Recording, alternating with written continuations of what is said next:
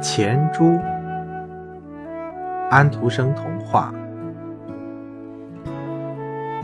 婴儿室里有许多玩具，橱柜顶上有一个存钱罐，它的形状像猪，是泥烧制成的。它的背上自然还有一条峡口。钱珠被装得非常满，连摇也摇不响，这已经达到了它最大限度。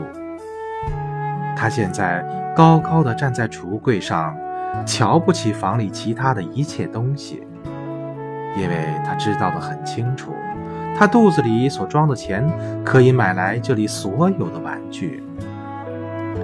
这就是我们所谓的心中有数。别的玩具也想到了这一点，但他们不讲出来。桌子的抽屉是半开着的，这里边有一个很大的玩具，它略微有点旧，脖子还被修理过一次。他朝外边望了一眼，提议道：“我们现在来扮演人好吗？”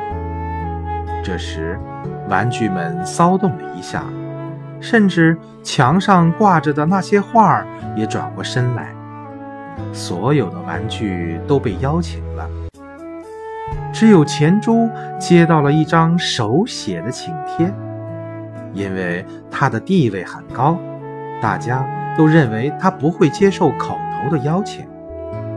的确，他并没有回答他是否参加，他想在自己家里欣赏表演，结果大家也就照办了。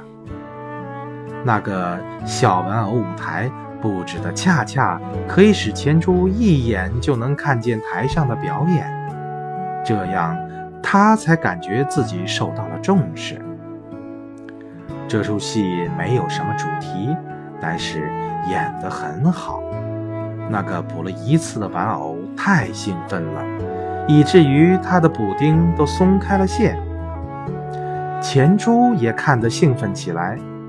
他宣布，他要在遗嘱里写下，演得最出色的演员可以和他一起葬在公墓里。啪的一声，钱珠突然从橱柜上掉了下来，跌成了碎片。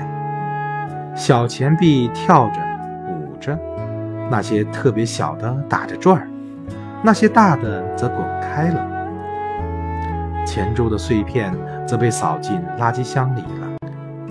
第二天，碗柜上又出现了一个新的泥烧的钱珠，他肚子里还没有装钱，因此他也摇不出响声来。不过，这只是一个开始。